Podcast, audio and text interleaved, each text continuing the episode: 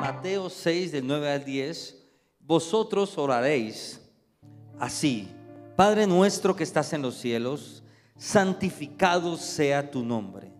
Venga a nosotros tu reino y diga conmigo, hágase tu voluntad.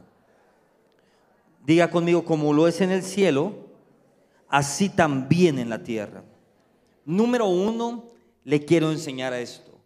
Pastor, ¿qué es la voluntad de Dios? Apunta esto ahí. La voluntad de Dios es la mente de Dios revelada al hombre en el ahora. Lo voy a repetir. Pastor, ¿qué es la voluntad de Dios? La voluntad de Dios es la mente de Dios, los pensamientos de Dios, vamos a llamarla así, revelados al ser humano en el ahora. Yo quiero revelarte varios secretos de la voluntad de Dios. Y el primero que quiero decirte es el siguiente.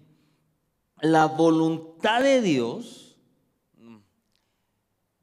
la voluntad de Dios es lo mejor que le puede pasar a una persona.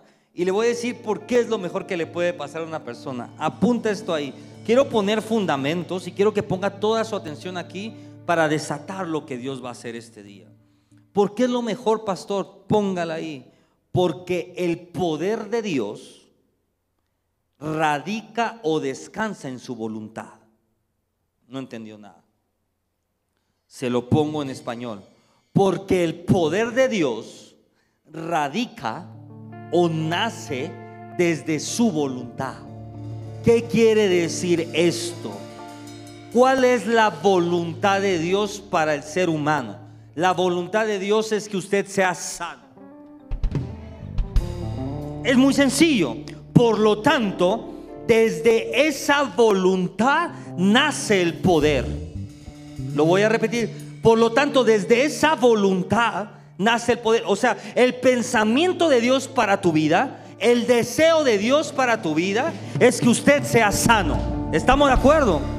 Por lo tanto, cuando usted conoce el deseo de Dios para su vida, usted puede caminar en su voluntad y cuando camina en su voluntad se activa el poder de Dios.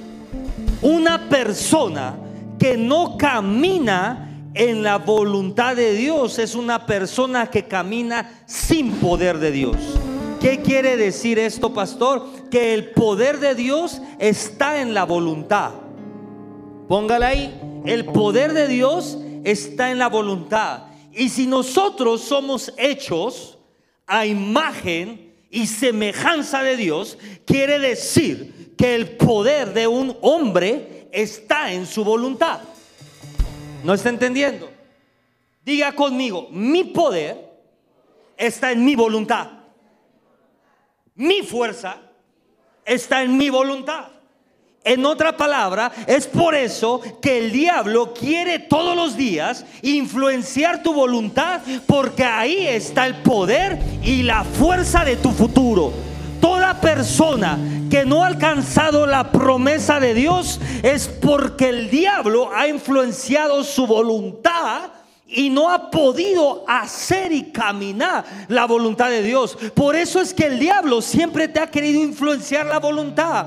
¿Cuál es la voluntad? La voluntad son tus deseos, la voluntad son tus pensamientos, la voluntad son tus ideas. Esa es la voluntad. Cuando el diablo influencia tu voluntad, te dice, ahí estás bien. Aquí está bien, confórmate con esto. Aprende a vivir enfermo, aprende a vivir sin ese milagro, aprende a vivir sin familia, aprende a vivir solo. Ese es el diablo. Pero por eso es que el diablo, póngala ahí, la única arma que el diablo tiene en contra del pueblo remanente es la influencia de su voluntad. Dije, la única arma. Cuando el pueblo es un pueblo remanente, no, no está entendiendo lo que le voy a decir, pero ahí le va. En el nombre de Jesús se le hace revelación. Cuando el pueblo es un pueblo remanente, el pueblo habita en la presencia de Dios. Esa es una característica del remanente. Que estás en la presencia de Dios. Adán y Eva vivían en Edén. Edén es la presencia de Dios. ¿Qué es lo único que pudo hacer el diablo en Edén? Influenciar su mente. Cuando usted está en Edén, cuando usted está en la presencia de Dios, cuando usted está en la gloria de Dios, el diablo no lo puede atacar con enfermedades. Porque en la gloria la enfermedad entra y la misma gloria la pudre.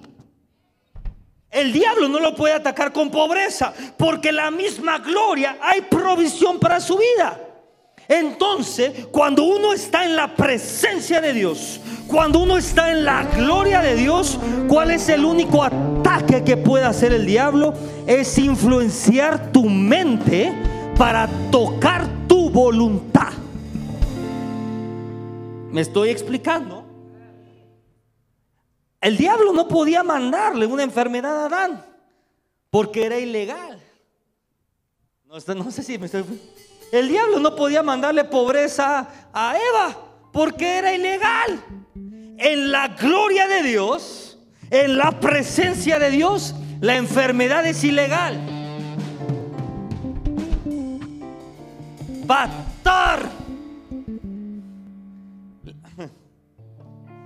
Pero es que a mí traigo, ¿qué le gusta? Ahorita yo traigo una cosa para eso. Traigo el azúcar así. ¿Qué comes?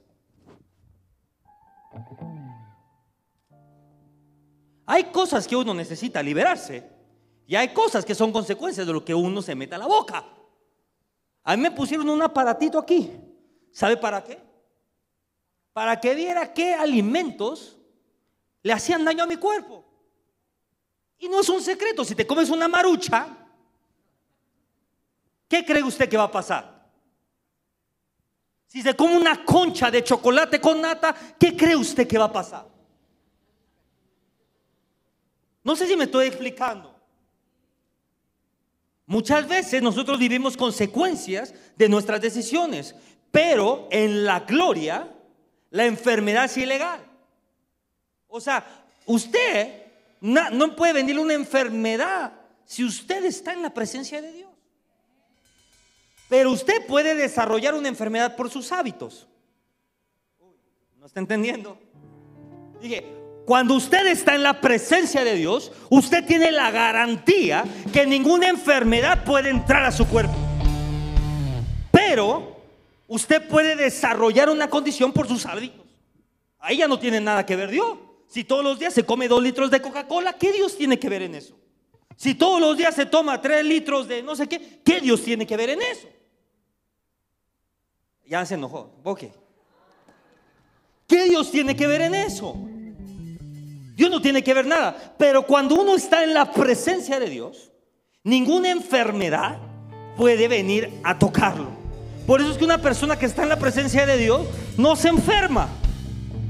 No se enferma. Cuando uno está en la presencia de Dios, puede venir crisis, ojo acá, pueden pasar cosas alrededor tuyo, pero a ti las finanzas no te tocan. O sea, tú sigues teniendo provisión, sigues pagando las cuentas, sigues teniendo para bendecir a los demás. En tu casa siempre hay alimento. Y dice, pero pastor, no me pagó tal y tal y tal cliente. ¿De dónde salió el dinero? ¿Qué te importa de dónde salió el dinero? Lo que importa es que en tu casa jamás faltó el dinero. En, tu, en esa crisis jamás faltó la provisión. ¿Por qué? Porque estabas en la presencia de Dios. Así que cuando uno está en la presencia de Dios, Satanás ya no puede tocar tu finanza. Cuando, ¿se acuerdan de, de, de Job? ¿Sabe cuándo Satanás pudo tocar sus finanzas? Cuando Dios se alejó de él. Hasta que Dios hizo un lado, Él pudo tocar la finanza. Cuando uno está en la presencia de Dios, tú no puedes ser probado en el área financiera porque en la presencia no puede ser tocada la finanza. En la presencia no puede tocar tu salud. Pero ¿qué puede ser tocado en la presencia? La única arma que el diablo tiene en la presencia de Dios es influenciar tu mente. Y cuando comienza a influenciar tu mente, comienza diciéndote esto. la voluntad de Dios es muy difícil. Es muy difícil vivir en santidad. Es muy difícil venir todos los días a este lugar. Es muy difícil dar la milla extra. La voluntad de Dios es muy difícil. Por lo tanto, yo me quedo en donde donde estás. Y ojo, toda bendición, todo rompimiento y todo lo que está en el cielo contenido ya no está detenido por la voluntad de Dios, está detenido por tu voluntad. En otras palabras, toda bendición del cielo está contenida hasta que tú rindas tu voluntad. La voluntad nuestra es lo que pensamos, lo que queremos y lo que hacemos. Y quiero que aprenda esto. Y yo le voy a decir esto y con esto me puedo ir a dormir. Apunta esto ahí, con letras negritas. Toda decisión que tomes fuera de la voluntad de Dios, tú pagas. Lo voy a repetir. Toda decisión que tú tomes fuera de la voluntad de Dios, tú pagas. Pero toda decisión que tomes dentro de la voluntad de Dios, Él paga.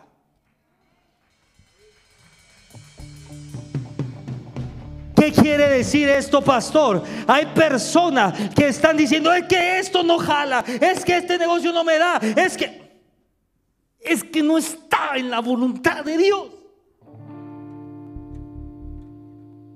Por eso es que tú estás pagando. ¿Y cómo pagas? Con sudor, con cansancio. Se te va el tiempo, se te va todo y sigues igual. Pero cuando tú estás en la voluntad de Dios, de repente dice, es que todo me está saliendo bien, es que me entra una entrada por acá, me entra otro ingreso por acá, me siento fuerte, me siento sólido, de repente puedo venir a orar, pero puedo salir a trabajar, pero puedo estar con mi familia, es porque estoy caminando la voluntad de Dios. ¿Por qué? Porque cuando tú caminas en la voluntad de Dios, Él paga. Si te, oh, si Él te dice que hagas algo, es porque Él ya preparó los recursos, es porque Él ya preparó las conexiones, es porque Él ya preparó a esa persona para que tú vayas a hacer lo que Él te pidió que hiciera. ¿Se acuerda cuando Jesús le pide a los dos discípulos, oye, oye, oye? Vayan al otro lado y vayan por un pollino. Ellos iban en el camino haciendo la voluntad de Jesús. Pero en el camino Dios ya estaba preparando a la persona que tenía el pollino. En el camino Dios ya estaba poniendo los recursos para que llegaran allá. Apunta eso ahí. ¿Se acuerda con la viuda? Dios ya le había hablado a la viuda antes que llegara Elías.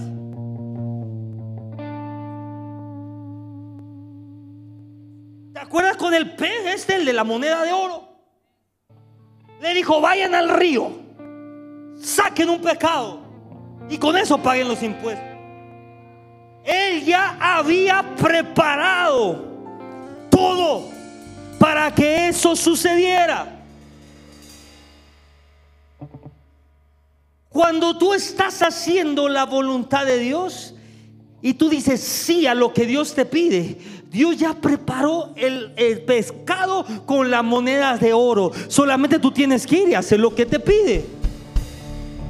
Es por eso que el diablo comienza a atacar tu mente y a decirte, ¿cómo con un pescado vas a pagar impuestos? Y ahí tú dices, sí, tienes razón. ¿Cómo con un pescado voy a pagar el equivalente a un denario de oro? ¿Cómo? Entonces, Mira esto, Dios ya preparó el río, Dios ya puso al pescado, le puso la moneda de oro en la panza. Lo único que tenías tú que hacer es ir y tomarlo. Pero ¿qué es lo que hace el diablo? ¿Cómo? ¿Cómo de un pescado va a salir una moneda de oro? ¿Y tú qué dices? Tienes razón. ¿Cómo de un pescado va a salir una moneda de oro. Apunta esto ahí.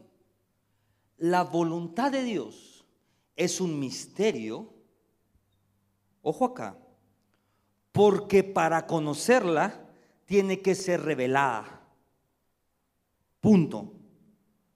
Y eso Dios lo usa para que Satanás no pueda manipular su voluntad. Satanás tiene conocimiento, pero Satanás no tiene revelación. Lo voy a repetir. Satanás tiene conocimiento, pero Satanás no tiene revelación. Porque quien da la revelación es el Espíritu Santo. Entonces Dios oculta su voluntad detrás de la revelación para que solamente los hijos que tengan una relación cercana con el Espíritu Santo puedan accesar a esa voluntad. Voy a repetir. Dios oculta su voluntad detrás de la revelación para que solamente los hijos que tienen una relación cercana con el Espíritu Santo que están dispuestos a obedecer esa voluntad y que están dispuestos a pagar el precio, puedan accesar a ella. El diablo no puede accesar al conocimiento de la voluntad de Dios porque el diablo no tiene al Espíritu Santo. Pero usted, ¿quién sabe? Entonces, pastor, la voluntad de Dios es un misterio. Dígale al lado, es un misterio. ¿Por qué? Porque está escondido detrás de una revelación. Efesios 1.9. Mira lo que dice, dándonos a conocer el misterio de su voluntad según su beneplácito. En otras palabras, según como Él quiere, el cual se había propuesto en sí mismo la voluntad de Dios, póngala ahí, tiene varias características. Número uno, es que como es un misterio, es difícil de entender. Es más, el hombre natural no lo puede entender porque parecería una locura.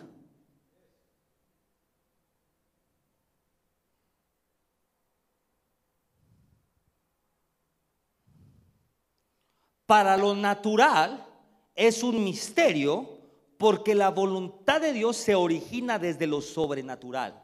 Entonces, naturalmente no vas a poder entender lo sobrenatural. ¿Me estoy explicando?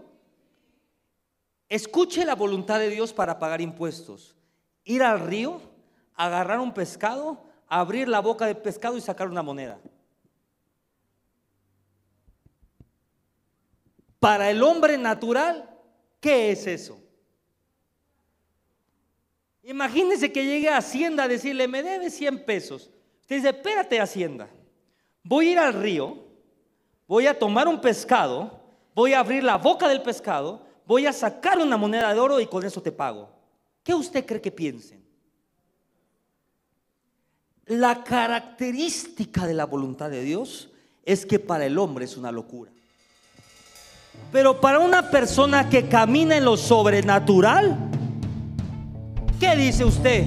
Si Dios le dice, ¿sabes qué? Vete a la marquesa y pesca 10 truchas, usted va feliz de la vida con su familia, expectante de lo que Dios va a hacer en ese estanque, por usted, por su casa. Para un hombre sobrenatural, los pasos que Dios pide son naturales. Yo doy pasos de fe para mí es natural.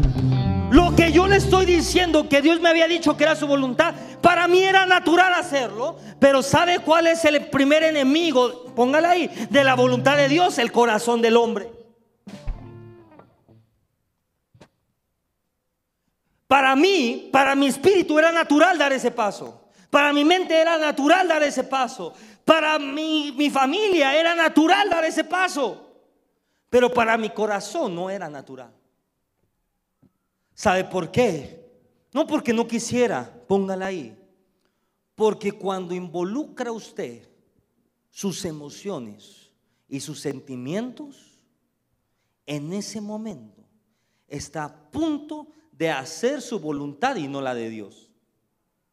Porque la voluntad de Dios normalmente necesitas apagar tus sentimientos, apagar tus emociones y apagar tu forma de pensar y tu educación para poder hacer la voluntad de Dios. ¿Se acuerdan de este hombre que llega con Dios, con Jesús, y que estaba lleno de lepra, pero era un comandante de las fuerzas? Y llega y le dice, yo necesito ser sano. Tú me puedes sanar. ¿Y sabe qué le dijo Jesús? Vete y báñate siete veces en un río que es horrible. Es como si yo le dijera a alguien, si hoy llega el secretario de seguridad y le digo, ¿sabes qué? Ubicas el río de los remedios, vete al río ese de aguas negras y zambútete siete veces y Dios te va a sanar. ¿Sabe qué él dijo? No lo voy a hacer. Es ofensivo. Es ofensivo que yo siendo un general me vaya a meter las aguas negras. Pero es ahí, es en ese momento que es tan importante con quién te relacionas. Porque ese hombre dijo, es imposible, usted está loco. Y él se fue enojado. Pero en el camino dice que iba con su escudero, con su sirviente, como le quiera poner. Y le decía al escudero, oye, jefe, ¿qué pierdes si lo haces? Nadie te va a ver. Pero yo soy el comandante. Pero hágalo.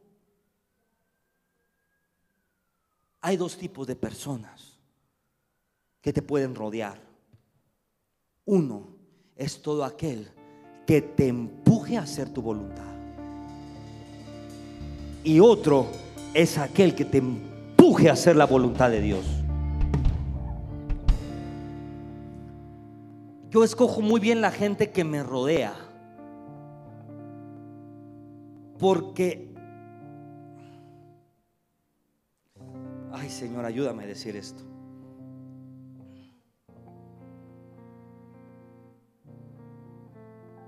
No se ofende, ¿verdad? Ok. Porque la lambisconería es la peor el peor enemigo de la voluntad de Dios. Ay, qué lindo está, pastor. Todo. Y todo. Dice, wow, soy un gran pastor. Cuidado. Porque no te están diciendo la verdad. Un hombre o una mujer que siempre te hablan de frente, que siempre te hablan con la verdad, que siempre te hablan la voluntad de Dios, es la persona que tienes que tener clave. Porque cuando tú empiezas a hacer tu voluntad, te van a decir, cuidado, porque ese camino no es bueno.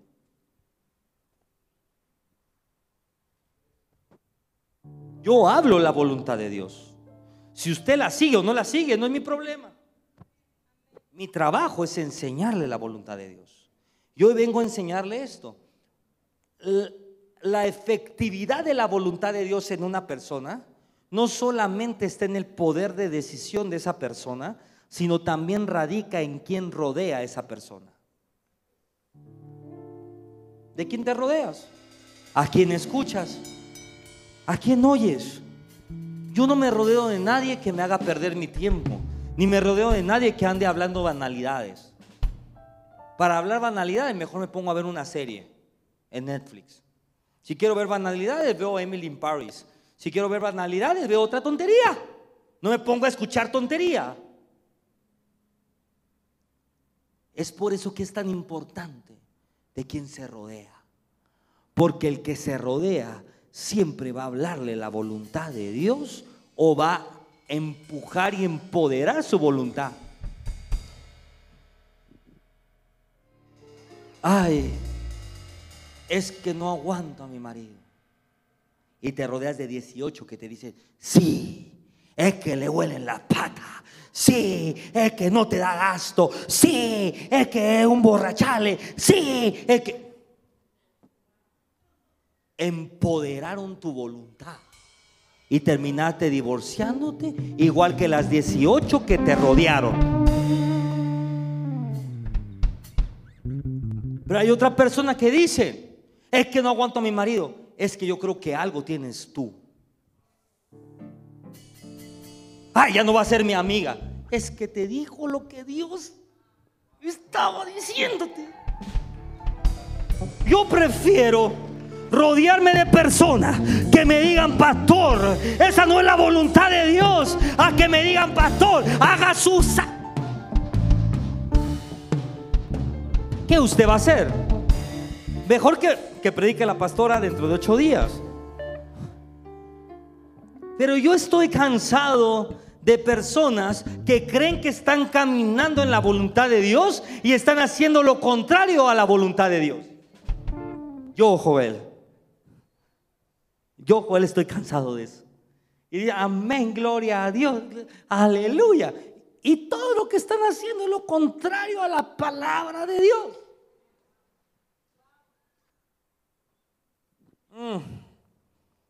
Dándonos a conocer el misterio de su voluntad. Es difícil conocer la voluntad de Dios porque la voluntad de Dios tiene que ser revelada. Dígale al lado, revelada. ¿Y cómo es que es revelada, pastor? Apunta esto ahí. Debemos conectarnos primero con su ser para después hacer su voluntad. En otras palabras, primero tiene que tener una relación con Dios para después hacer la voluntad de Dios. Una persona que no tiene una relación fuerte con Dios es imposible que pueda hacer la voluntad de Dios. ¿Sabe por qué? Porque no la conoce. Dije, una persona, lejos de... Mi esposa sabe cómo me gustan las cosas a mí, porque vive conmigo. Sabe que en la... Yo, ella puede llegar a un restaurante y saber qué pedirme a mí. Y es lo mismo que yo pediría. Porque la cercanía le da acceso a mi voluntad, aun siquiera yo hablar mi voluntad. La cercanía le da a ella el conocimiento de, de mi voluntad, aun siquiera yo decirle mi voluntad. El 80% de las noches antes que ella le dé hambre, yo ya tengo algo listo para comer juntos. Porque yo sé que a las nueve de la noche le va a dar antojo como de algo saladito, pero después de algo dulce rápido. Yo conozco su voluntad sin siquiera ella me la diga a mí. La cercanía con Dios te da el acceso a la voluntad de Dios, aún siquiera puede decir es que yo no escucho su voz, Aún siquiera puedes decir, es que a mí no me ha hablado, pero tengo una relación cercana con Dios y esa cercanía con Dios te da acceso a la voluntad de Dios. Usted dice, es que ¿cómo es que Joel sabe la voluntad de Dios? Porque la cercanía te da acceso a la voluntad. Aún siquiera que Dios hable, tú ya sabes Dios que Dios quiere hacer. Aún siquiera que Dios lo diga, es que tú ya sabes que Dios lo quiere hacer. Y cuando tú empiezas a caminar de esa manera, tú ya no sigues a Dios, sino Dios empieza a seguirte a ti. Porque dice, Él es mi hijo, el que sabe mi voluntad, el que sabe cómo si hago las cosas. Yo descanso en Él, yo le doy mi autoridad a Él y yo lo sigo porque Él me está preparando el camino. ¿Qué usted va a hacer? Hmm. Póngala ahí. ¿Cómo saber? ¿O cuáles son las características de la voluntad de Dios? Número uno, la voluntad de Dios es eterna.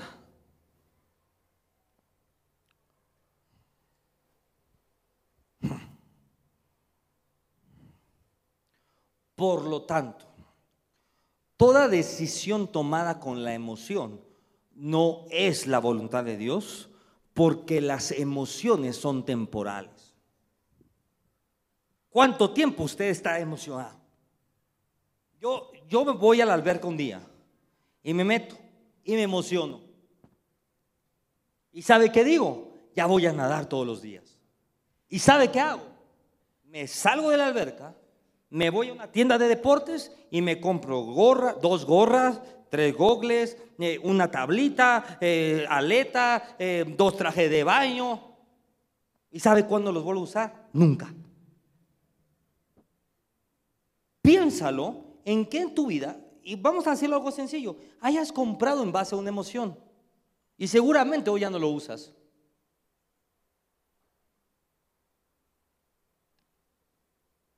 Las emociones son engañosas. Si tú empezaste una relación por una emoción, ay, pastor, que cuando vi a Juanita, ay, se me hacían maripositas en el estómago. Mi hermano, si iniciaste una relación por las maripositas en el estómago, ten por seguro que puede llegar un momento que esas maripositas se van a acabar y esa relación también. Número dos, la voluntad tiene que ser revelada.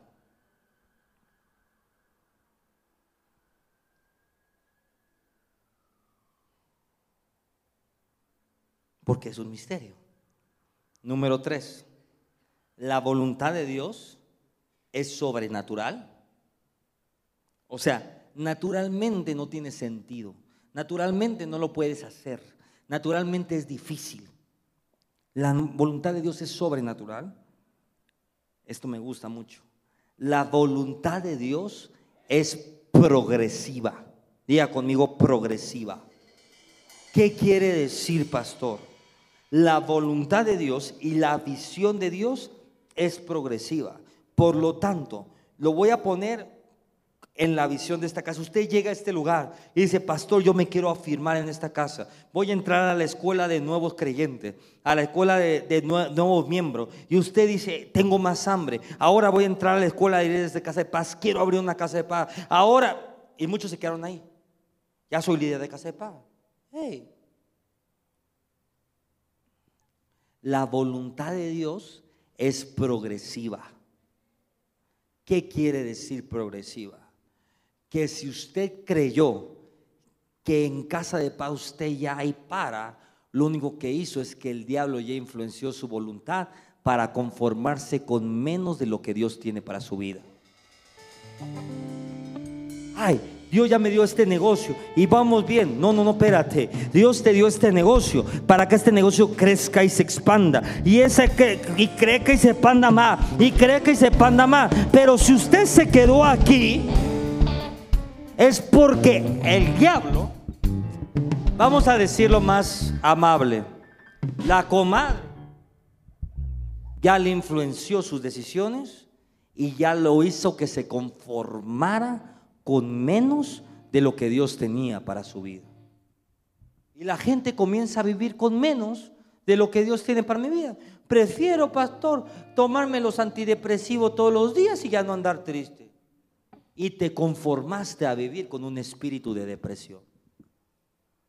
Cuando la voluntad de Dios es hija, hijo, te voy a liberar de toda depresión para que tú vivas en un gozo. Y no solamente vivas en un gozo, sino que cada día ese, ese gozo vaya creciendo y sea más feliz y más pleno. Y llegaste aquí, ahora más feliz y más pleno. Y llegaste a ser próspero, ahora te hago más próspero. Y llegaste a estar sano, ahora te voy a dar más fuerza. Y llegaste a ser libre, ahora te voy a dar más y más libertad. Porque mi voluntad es eterna. ¿Qué quiere decir eterna? Sin límites, sin limitaciones, sin barreras. Su voluntad es para siempre. Pastor, ¿cuáles son las señales de la voluntad de Dios?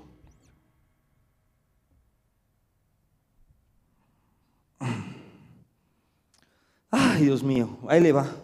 ¿Cuáles son las señales de la voluntad de Dios? Número uno, la voluntad de Dios trae protección.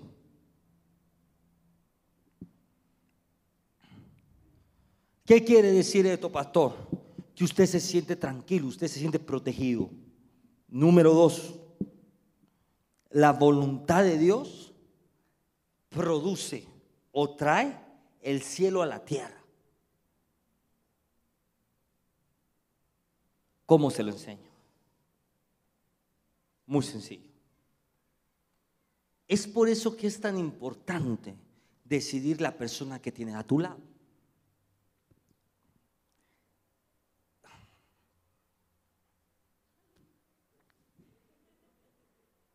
Yo no sé si decirlo, ¿no? Ok, ahí le va.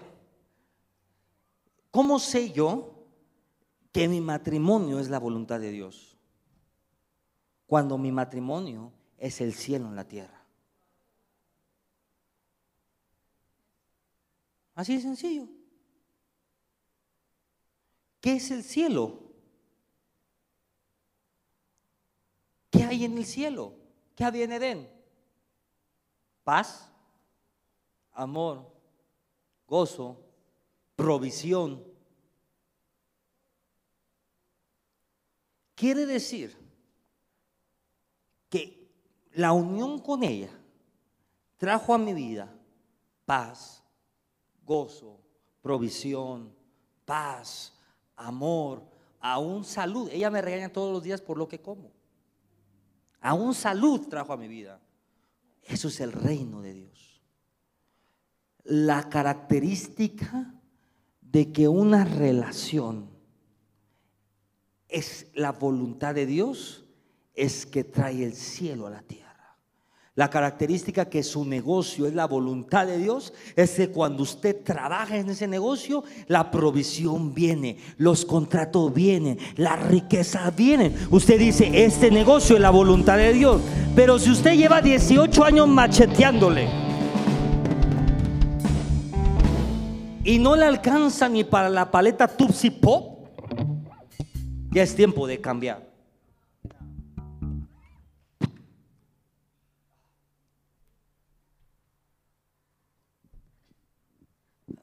La voluntad de Dios es progresiva.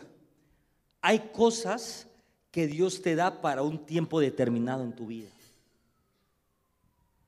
Pero llega un momento que usted tiene que soltar eso para que pueda recibir lo nuevo de Dios.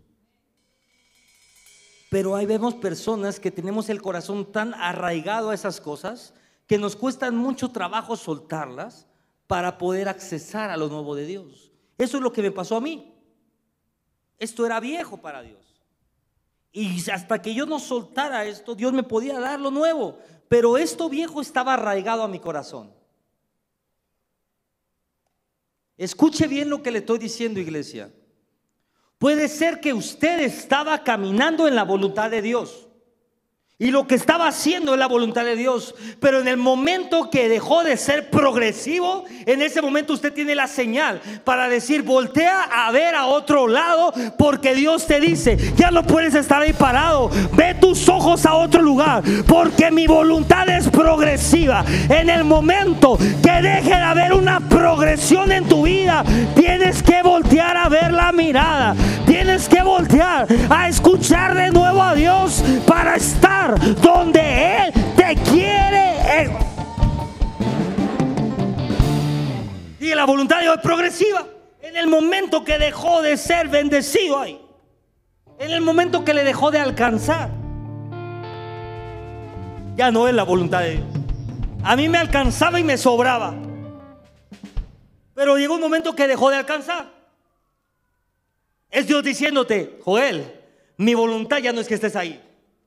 Suelta eso porque mi voluntad es progresiva. Yo te voy a llevar a un nuevo lugar, a una nueva dimensión, donde te voy a prosperar más y más y más. Dios te dice en este día, su voluntad, mi voluntad, dice Dios, es progresiva. Por lo tanto, si usted ha estado permaneciendo en un lugar, ganando lo mismo, estando lo mismo, sin progresión, comienza a ver tus ojos a algo nuevo.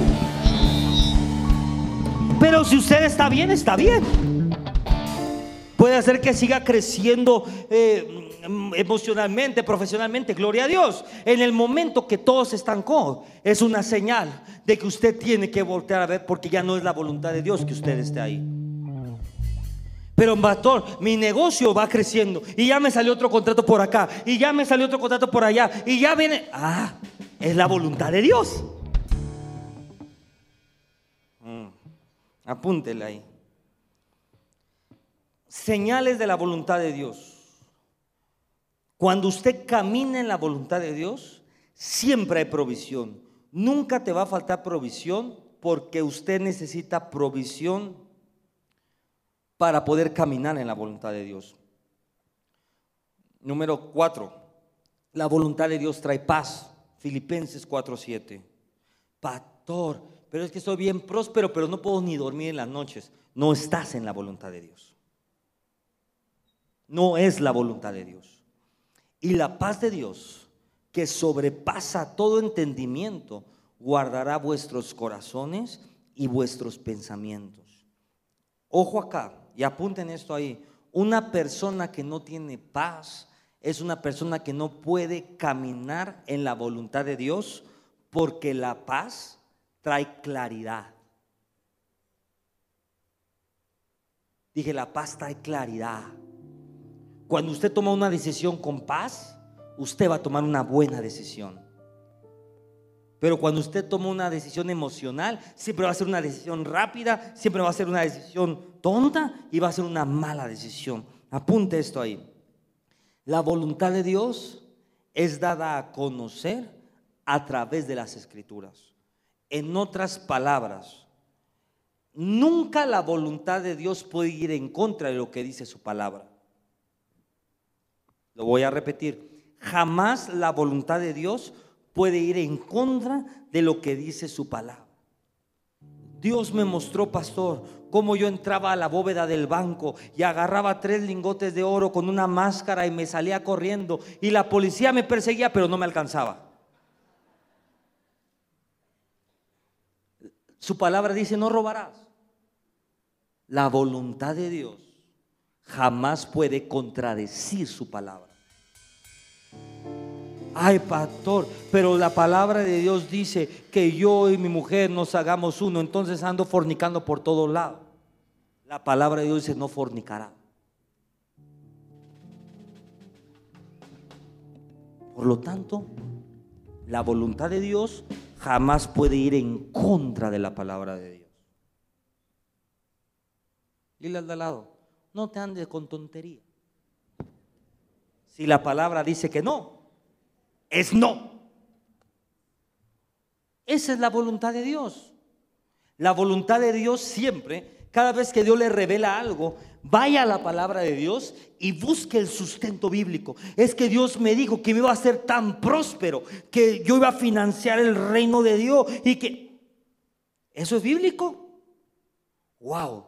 Aquí dice que Dios hizo pobre para que yo fuese enriquecido. Aquí dice que Dios me quiere próspero. Aquí dice que Dios me quiere. Esto es la voluntad de Dios. La voluntad de Dios es que yo sea sano. La voluntad de Dios es que yo sea próspero. La voluntad de Dios es que yo me case con una sola mujer. La voluntad de Dios es que yo no tenga más de una o tres, cinco mujeres. La voluntad de Dios es que le sea fiel a mi esposa. La voluntad de Dios es que establezca una familia. La voluntad de Dios es que deje a mi mamá y a mi papá y a mi suegra en su casa.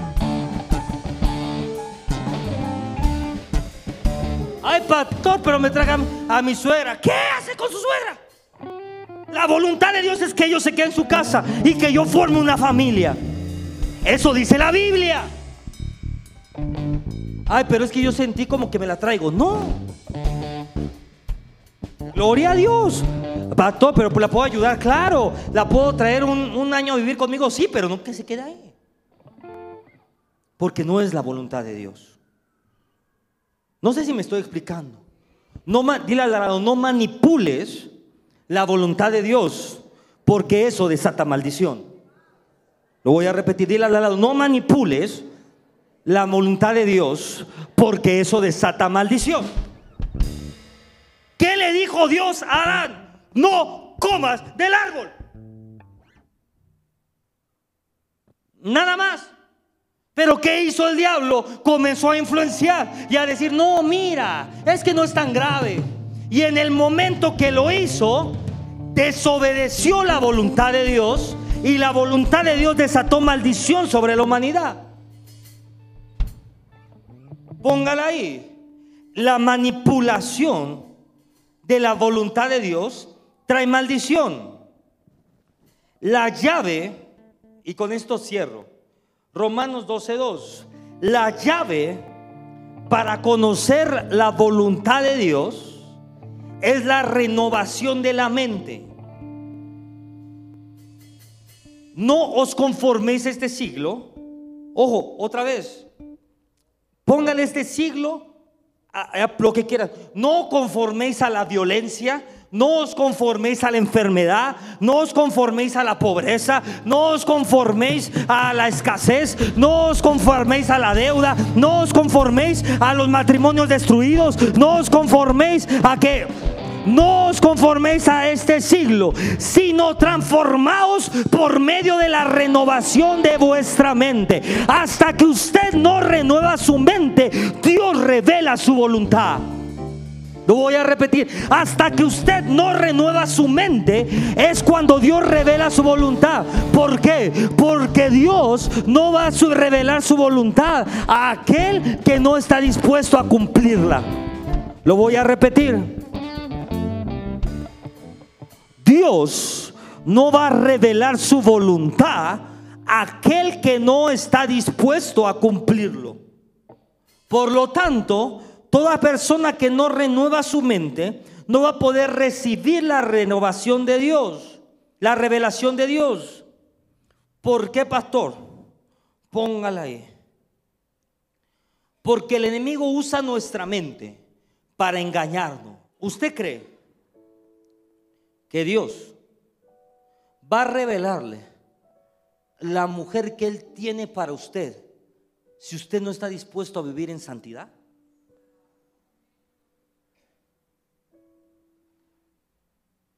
Hasta el día que dices, Señor, yo estoy dispuesto a vivir en santidad. Estoy dispuesto a estar apartado para ti. Dios te revela la mujer que Él tiene para tu vida. ¿No es al revés? ¿Por qué, pastor, no es al revés? Porque si Dios te lo revelara, lo único que harías es destruir su voluntad. Así, pónganla en todo. Dios, Dios nunca te va a revelar el negocio que tiene delante de ti hasta que no tengas una vida de diezmo y ofrenda.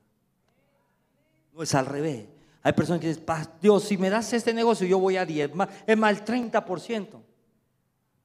Dios te dice, hasta que tu corazón esté puesto en el lugar correcto, yo voy a desatar sobre ti lo que yo ya tengo. Yo voy a revelar mi voluntad sobre ti.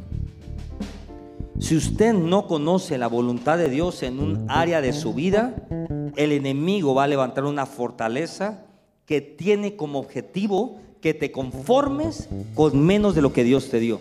Si tú no conoces, eso es, la voluntad de Dios en un área de tu vida, el enemigo va a levantar una fortaleza para que tú te conformes con menos de lo que Dios tenía para ti.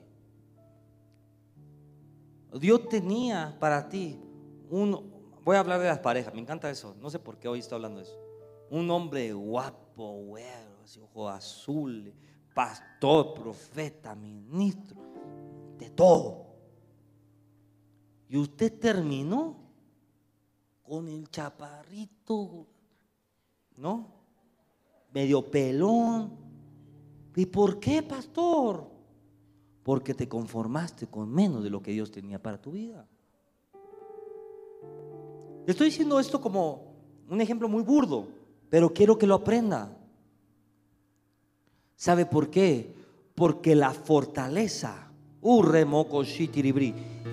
la fortaleza que el diablo comienza a levantar, es que te empieza a decir, no, no, no, es que tú ya estás muy vieja, es que tú ya estás muy grande, es que si no te, si no te agarras de él, te vas a quedar sola, te vas a quedar para vestir santo. Uy, ¿cuándo te vas a casar? Uy, ¿cuándo va a llegar tu tiempo? Uy, ¿cuándo? Uy, es que tú ya estás creciendo y sigues sin novia y sigues sin novio. Es que ¿cuándo?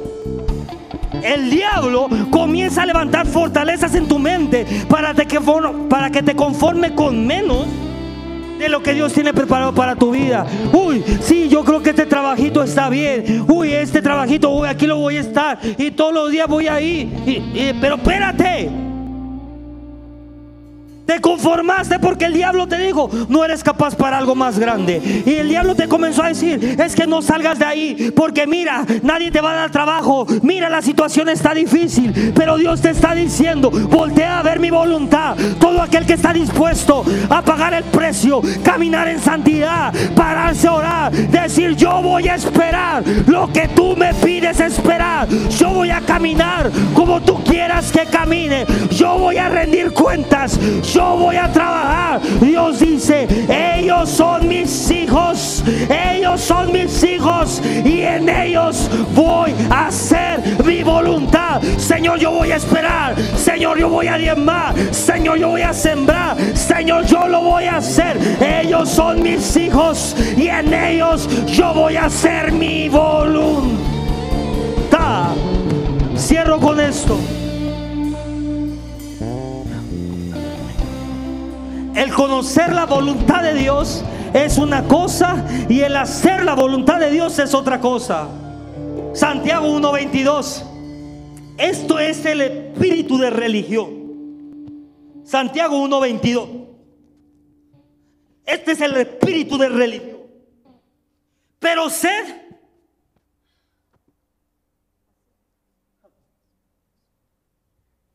hacedores de la palabra. ¿Qué hace el religioso? Solamente oye y se engaña a él mismo. Ese es el espíritu de religión. Enseñar la palabra, oír la palabra y autoengañarse. Pero la palabra de Dios dice, ustedes no sean así, ustedes sean hacedores de la palabra. ¿Qué quiere decir hacedores de la palabra? Si Jesús dijo, párate y habla mi palabra. Si Jesús dijo, párate, ora por los enfermos y ellos se van a sanar. Yo soy un hacedor de la palabra. Yo voy a liberar enfermos, voy a liberar demonios, voy a liberar toda persona endemoniada. Voy a orar por los enfermos. Yo voy a hacer su palabra. Todos sentaditos Ahí los religiosos. En su Biblia, estudio bíblico 18, 25, 35. ¿Y cuándo vas a hacer lo que tanto estás enseñando? Sean hacedores de la palabra. Mi matrimonio es un es un testimonio de la palabra de Dios. Si usted conoce a mí, conoce mi matrimonio, usted sabe que es un testimonio de la palabra de Dios. Estamos unidos, más unidos que nunca. Yo, ella sabe lo que yo hago. Yo, yo sé lo que ella hace. ella sabe cuánto tengo. Yo sé cuánto tiene. Todo es de todos. Es un testimonio. ¿Sabe por qué? Porque yo no soy un hipócrita religioso que habla religión. Yo enseño con mi vida la palabra de Dios. Usted vaya a mi casa y me va a encontrar con mi esposa sentado desayunando. Todo el día estoy con mi esposa. Yo le hablo, tengo comunicación porque soy un hacedor de la palabra. Este es el tiempo que la gente tiene que comenzar a ser hacedores de la palabra, no oidores, hacedores. Tu matrimonio va a ser un testimonio. Tu vida va a ser un testimonio. Tus finanzas van a ser un testimonio. La gente irá contigo para decirte, pero cómo estás tan unido con tu esposa. Pero oye, cómo te va tan bien financieramente. Pero oye, ¿cómo es que tus hijos están alineados? Y tú le vas a decir, es que yo soy un hacedor de la palabra de Dios. Es que yo camino en la voluntad de Dios. Es que yo, oh, repoco se te rebré. Es que yo estoy todos los días haciendo lo que papá me pide que haga.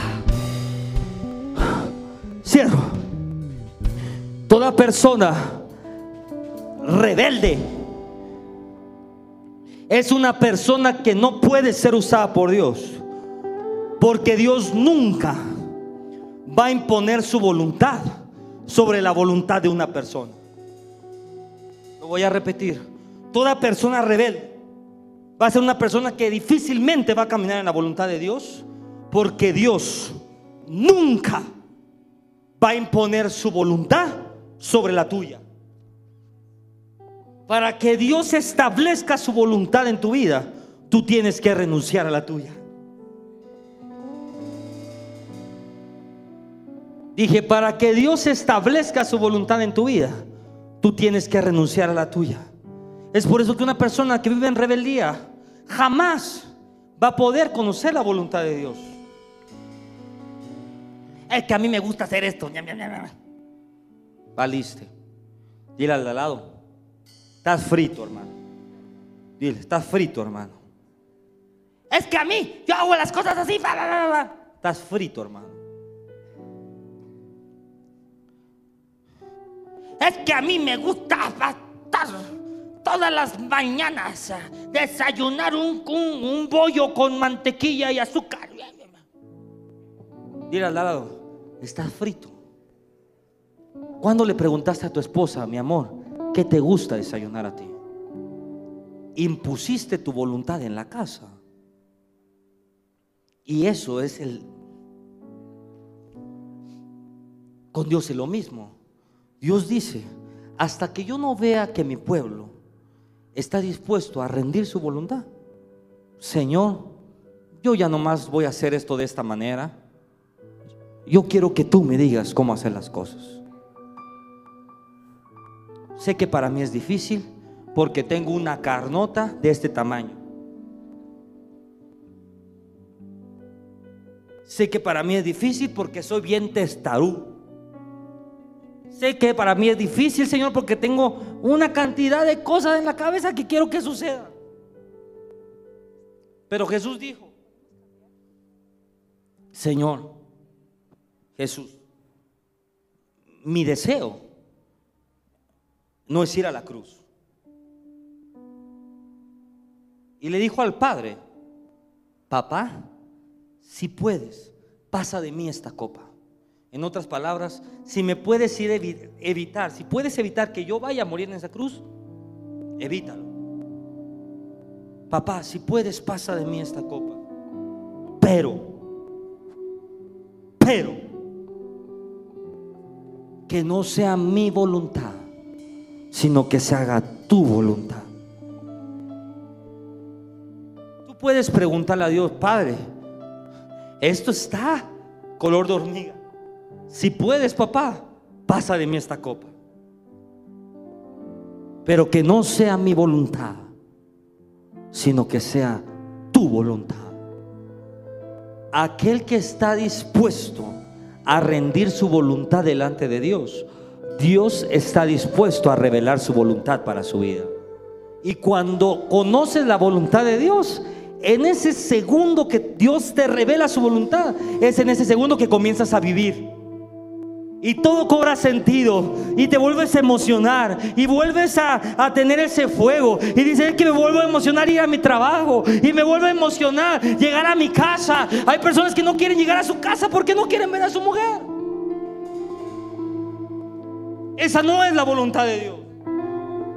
Pídele. Muéstrame tu voluntad. Pero Dios solamente la va a mostrar hasta que tú estés dispuesto a rendir la tuya. ¿Qué es mi voluntad, pastor? Mis deseos. ¿Qué es mi voluntad, pastor? Mis anhelos, mis sueños.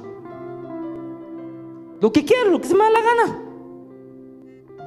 En el momento que tú le dices a Dios, Señor, que no sea yo, que no sea mi voluntad, que no sean mis sueños, yo quiero que sean los tuyos. Pero pastor, estoy buscando a esa pareja y a esa mujer para mi vida. Bueno, primero dile a Dios, Señor, yo estoy dispuesto a vivir en santidad. Yo estoy apartado para ti hasta que tú me muestres esa persona. Pastor, pero yo estoy esperando la voluntad de Dios en el área financiera. Ahí mismo dile, Señor, yo renuncio a todo lo que tengo. Todo lo que me pidas estoy dispuesto a darte. Muéstrame tu voluntad. Muéstrame tu voluntad.